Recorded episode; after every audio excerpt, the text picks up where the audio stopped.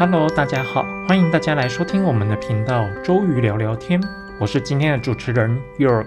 上一次啊，我们讲了一篇《经济学人》杂志的文章，是提到了人工受孕这一个题目。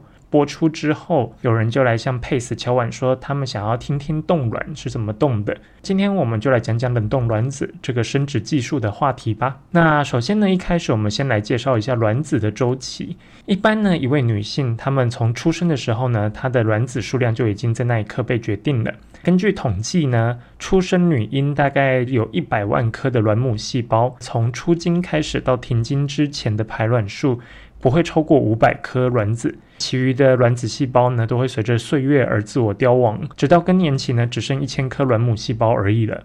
那随着年龄增加呢，卵子的库存量会逐渐的减少，而且呢，卵子的品质也会每况愈下。尤其呢，染色体的异常率啊，从三十岁的百分之二十五，在随着年龄的增长之后，就会一路攀升。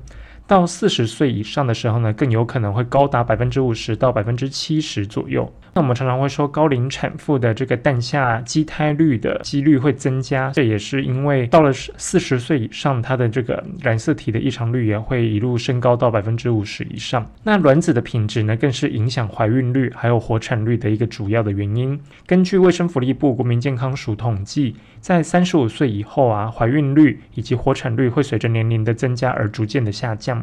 那每一位女性卵巢的库存量下降的速度其实并不一样，但是可以确定的是呢，卵巢的库存量会随着年纪增长，然后呢下降速度也会越来越快。这时候很多女性朋友她们就会想到，就说那我是不是可以先把卵子冻起来呢？毕竟大部分的人生育年龄也越来越晚，随着年龄的增长，这个卵子的品质会下降，而且呢畸胎率或者是染色体的异常率也会随着年纪的增长而一路上升。那如果说我们可以提早把这个卵子冻起来的话，是不是就可以确保未来真的想要孩子的时候呢，可以有年轻时期冻下来的卵来做未来的这个人工生殖或者试管婴儿？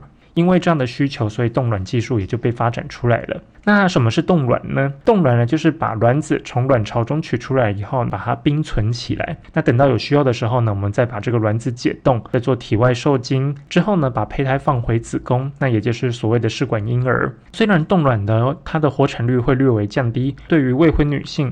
或者是已婚未育的女性来说，她如果说希望可以先保留年轻时期的卵子，等待日后再取出来做试管婴儿的话，也算是为未来多上一层保险。那我们要怎么样进行冻卵呢？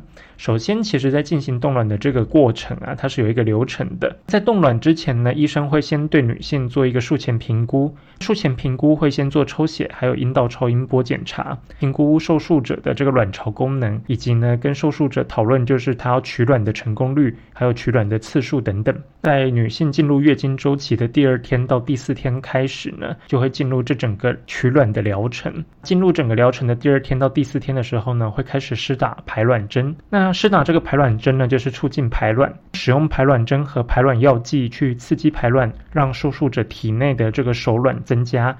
然后呢，医生会观察手卵的数目，来借此判断就是取卵的一个时间。在月经周期的第八天至十二天之后呢，医生会用这个阴道超音波去做滤泡的追踪嘛，在这个期间，让个女性受术者回诊一到两次，然后决定取卵日。在回诊最终的时候呢，会用阴道超音波去检查你的滤泡中的卵细胞是否成熟，然后也会去做抽血检查。那另外呢，就是也会用破卵针去取简单的一到两个卵子，然后来检查一下是否卵子已经成熟了。那接下来呢在整个疗程周期的第十四天的时候，就可以开始进行取卵手术了。那取卵手术呢，其实需要做书面麻醉的，但是不需要住院。等到滤泡成熟之后呢，会开始进行取卵手术。术前呢，通常会做这个全身麻醉，就是我们刚刚说的书面麻醉。那会透过呢这个阴道超音波来定位，并使用取卵针去抽取卵巢内的滤泡液来取卵。医师呢，他会使用取卵针从阴道将这个卵巢内的滤泡液吸出，之后呢，再将这个滤泡液交给胚胎师。胚胎师呢，他会在显微镜底下把卵子找出来，再把这个卵子找出来之后，就会将卵子取出放到集卵管内。接下来呢，再放到负的一百九十六度 C 的低温液态氮去冷冻起来。那这样子就可以完成整个手术了。在整个疗程的第二十一天，医生也会评估是否要做二次取卵。这个取决于医师他对于整个手术的成功率的判定，以及呢和受术者讨论是否要再取第二次卵。经由医师和受术者去讨论过后，然后再决定要不要做二次取卵。那术后评估呢，就是取卵之后啊，医师会去评估取卵的数量，那可能需要反复数次的疗程。那尤其年纪越大的受术者呢，他可能需要取卵的次数也会越多。接下来就会提到几岁冻卵其实是最适合的年纪呢？一般来说，女性的这个理想生育年龄是落在二十五岁到三十五岁之间。超过三十五岁之后呢，是女性生育的一个分水岭。一般会建议女性在三十五岁之后呢，就要开始考虑冻卵，因为三十五岁之前的生育能力还有卵子都有一定的品质。越早取卵，那卵子的品质就会越好。太早冻卵的话，不一定用得到。在三十五岁前后来做冻卵是最佳的一个时机。一般的医师也建议呢，女性在三十四岁冻卵，可以将它的效益最大化。而且呢，建议至少要取十到十五颗卵子，才能更好的机会怀孕。建议冻卵的数目呢，其实如果说我们以年纪来做个分界的话，小于三十五岁的女性呢，大概取个十颗冻起来，其实就差不多了。但如果说你的年纪已经介于三十五到三十八岁之间呢，那会建议在取卵的时候取到十五颗。如果说你的年纪已经从三十九到四十岁之间的话，那会建议取到二十颗的卵子。那如果说你的年纪已经大于四十岁的话，那就会建议至少要取大于二十颗的卵子是比较适合的数目。冻卵呢，还需要看什么指标？其实呢，卵巢的功能呢，除了参照年龄之外，也要透过验血呢去进行抗穆勒氏管荷尔蒙，就是 AMH 的血液检查。来评估卵巢退化与否。那 AMH 值呢是卵子库存量的指标，AMH 值越高，代表卵子越充足。那每次刺激排卵的取卵效益也更高。所以呢，AMH 值它的正常值范围是如下。如果今天你的 AMH 值是落在二到五 nanogram per millimeter。之间的话，大概就是年轻女性的状况属于健康的范围。如果今天你的 AMH 值小于二的话，那代表你的卵巢的库存量是偏低的。如果你的 AMH 值小于一的话，那通常是四十岁以后的女性会比较常见。如果说不到四十岁的话，AMH 值已经降到一以下，那就代表卵巢已经早衰了。那如果说今天你的 AMH 值反而是大于五的话，那你可能是有多囊性卵巢的一个症状，可能会导致你不排。排卵或是排卵速度比较慢的一个情形，哪些人比较适合进行冻卵呢？以下这些适合冻卵的族群有：第一个，三十四岁以后尚未考虑生育的年轻女性，在三十五岁就是一个呃生育的分水岭嘛，所以在三十四岁以后，如果说还没有考虑要生小孩的这个女性的话，那其实是非常适合做冻卵的。第二个，有卵巢肿瘤的患者要接受其他的手术、化疗或者是放疗之前，后面如果说要接受这些手术的话，可能会对我们的卵巢有一些损害。如果可以先把这个健康的卵子先取出来的话，那会是比较适合的。第三个，没有子宫或是子宫机能受损的女性，那等待代理孕母的这个合法期间，其实是可以进行冻卵的。第四个，拥有卵巢早衰家族史的女性，或者是有自体免疫疾病的女性，那会建议及早冻卵，能取到健康的卵子是最适合的。第五个，取卵的当天先生无法顺利取精，或者是呢先生是有无精症的，那可以暂时将我们的卵子冷冻保存，等待先生取精之后呢进行培养，然后来做试管婴儿，接下来再进行人工受孕的治疗。那以下这些状况呢，则是不受到年龄限制，建议就是及早冻卵。第一个就是卵巢早衰的患者，第二个是有抽烟史的这些女性，第三个就是有子宫内膜异位病征的这些患者，像是有巧克力囊肿的患者，那这些女性会建议就是及早冻卵。第四个动过卵巢手术的女性，第五个月经周期变短的女性，通常是小于二十五天或者是二十六天的话，都是比较要注意的。第六个，家族中女性有较早的更年期啊，或者是较早被诊断为卵巢功能不好的这种家族史患者，那也会建议及早冻卵。第七个，AMH 数值比同年龄偏低的这些患者，那也要特别注意，也是建议及早冻卵。那冻卵会有哪些副作用呢？通常呢，冻卵的疗程需要做一些侵入性的手术，或多或少其实会带来一些后遗症。那以下是几个冻卵会常常造成的影响。首先，第一个冻卵呢，就是整个疗程当中会使用的排卵剂，它可能会影响女性的荷尔蒙分泌，然后呢，也会改变新陈代谢，有可能会造成部分的妇女发胖。那这种副作用比较容易发生在有多囊性卵巢症候群的这些妇女身上。第二件会造成影响的副作用是冻卵取卵手术呢，它是一个简单的腹腔手术，基本上只有极少数的患者会出现卵巢出血或者是感染，或者是卵巢过度刺激症候群，它的英文缩写是 OHSS，这些比较严重的冻卵后遗症。那一般在取卵后的一到两周呢，因为卵巢的刺激反应，所以部分的妇女会有像月经的酸痛感，而且呢腹部积水，时而有胀痛的一些感觉。那这种冻卵的副作用呢，一般其实都会在一周内逐步减缓。建议可以就是稍微去回诊，去让医生帮你评估一下。那如果说没有太严重的问题的话，基本上在一周之后都会慢慢消退的。那第三个会有出现的副作用就是排卵药物可能会引起卵巢过度刺激症候群，就是刚刚提到的 OHSS。那这个症状呢，包括下腹胀、还有腹痛、口渴、排尿量会减少，以及呼吸困难，还有恶心、呕吐等等。但通常症状都不会太严重，只需要在回诊的时候请医生简单的处理即可。不过呢，有些严重的病人的话，可能需要到住院治疗了。冻卵整个疗程之间的一个注意事项有哪些呢？其实，在冻卵的整个过程当中啊，最重要的是取得品质良好的卵子。此外呢，身体的调理也是不可忽视的一环。以下介绍几个冻卵前后需要注意的事项。首先呢，就是饮食。冻卵前，为了维护卵子的品质啊，我们会建议这些女性。尽量避免去吃一些生冷、冰水或是刺激性的食物，像是比较麻辣的食物啊，或者是烧烤，还有甜食等等。那取卵之后呢，则应该要避免对卵巢去过度刺激，应该要避免吃麻油啊、酒类，还有中药等活血的食物。那另外呢，在喝水的部分，取卵之后可能会有水肿的问题，可以多喝水来帮助代谢，并且呢减轻水肿的一个情况。取卵前后的这个饮食的话，可以多加入高蛋白的饮食。在这个期间去摄取好的蛋白质，例如鸡肉、鱼肉、大豆等等的话，其实也会帮助你取到更好的卵子的品质。然后呢，在取卵后，我们应该尽量避免剧烈运动。激烈的运动或者是性行为，它可能会导致卵巢的扭转或者是黄体破裂出血，这个都要特别小心。然后呢，在取卵术后也要尽量避免泡温泉。取卵术后会有伤口，那应该避免去泡汤或是大众浴池，以免引起一些感染的风险。最好能用淋浴去取代盆浴，这样子对身体的风险是比较低的。那另外呢，冻卵常见的问题有哪些？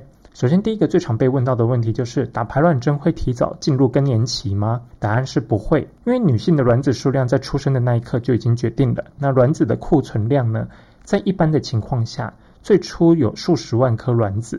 在成长期间呢，除了月经的固定排出之外，其他的卵母细胞其实也会随着岁月的增长，然后自我凋亡，然后被身体吸收代谢掉。不经过任何药物的辅助的话，体内的分泌的女性荷尔蒙只足够就是供应每个月一到两颗的卵子成熟。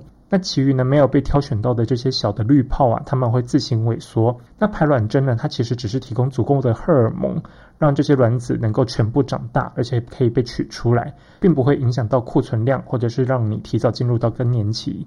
第二个常见的问题是，一定要结婚才能使用冻卵怀孕吗？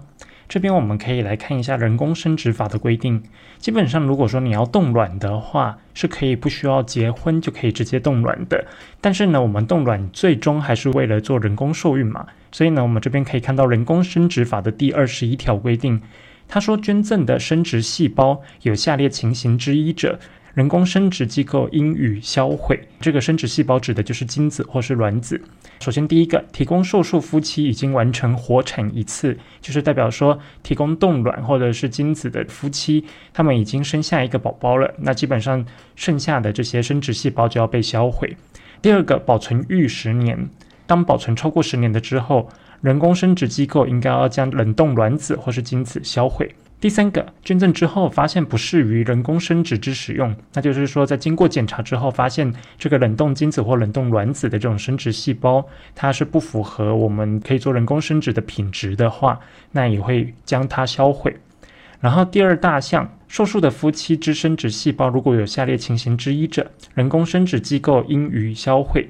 那首先第一个，生殖细胞提供者要求销毁，那这个没问题。就是受术者如果说他想要将冷冻的精子或卵子销毁的话，那应该要遵照受术者的意愿将它销毁。第二个，生殖细胞提供者死亡，那就是冷冻卵子或是精子的提供者，如果说他已经死亡的话，那其实也要将他的生殖细胞销毁。第三个，保存逾十年的，那人工生殖机构应该也要将它的冷冻卵子或精子销毁。但是呢，如果说经过生殖细胞提供者的书面同意，得依其同意延长期限保存。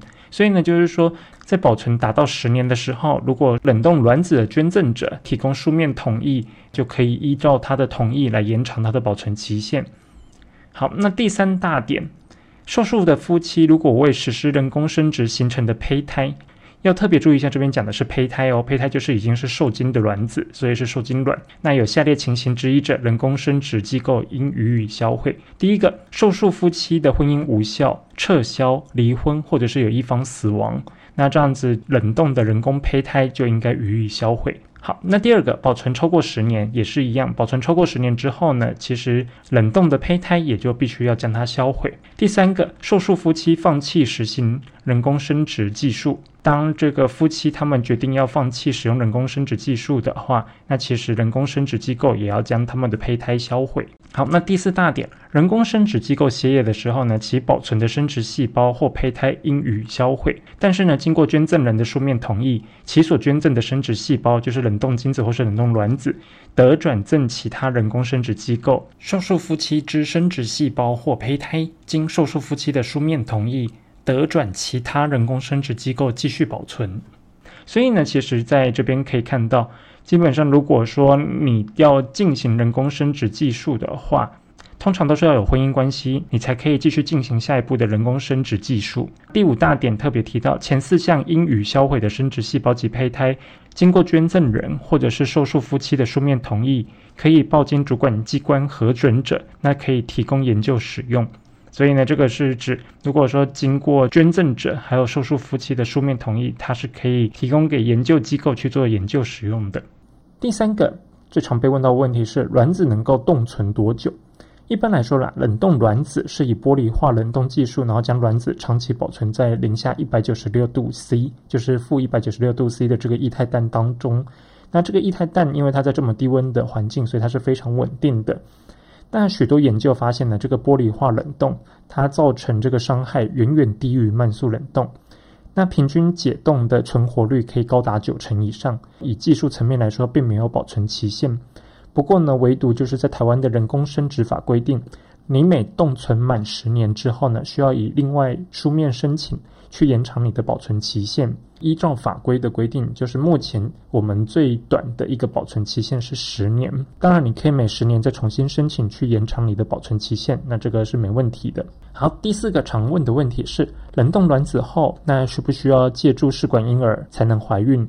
答案是是的，因为呢，完成冻卵这个疗程只是完成试管婴儿的这个前半部而已。等到适当的时机呢，只需要解冻卵子，然后呢，再进行后续的人工受精。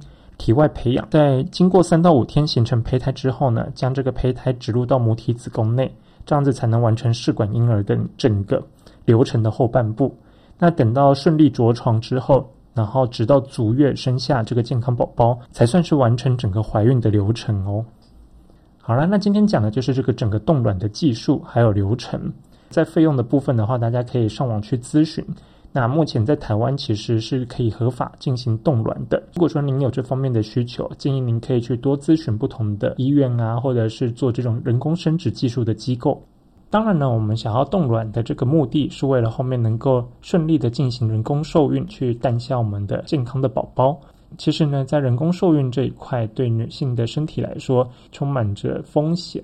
再加上呢，在我们上一期的《经济学人》杂志提到这个人工受孕的技术。到目前为止，它的一个呃成功率其实并不如理想中的那么高。不过呢，就是随着这个技术的进步和发展，现在人工技术的成功率呢也在逐年的提高。当我们在越年轻的时候把卵子冻起来，那首先可以确保就是说你取到的卵子是品质更好的。那第二个就是说，在随着这个技术不断的发展当中，说不定哪一天有更好的这个技术推出来，而且可以让你人工受孕成功的几率大幅的增加。到了未来的那一天，你就是能够享受科技福音的这个族群了。祝福每一位有这个需求的女性朋友，在未来你也能够拥有自己的健康可爱的宝宝。那我们周瑜聊聊天，今天就聊到这里啦。那欢迎大家五星好评、订阅、分享给你的朋友，让我们的这个频道能够被更多人知道。好啦，那我们周瑜聊聊天，下次再见喽，拜拜。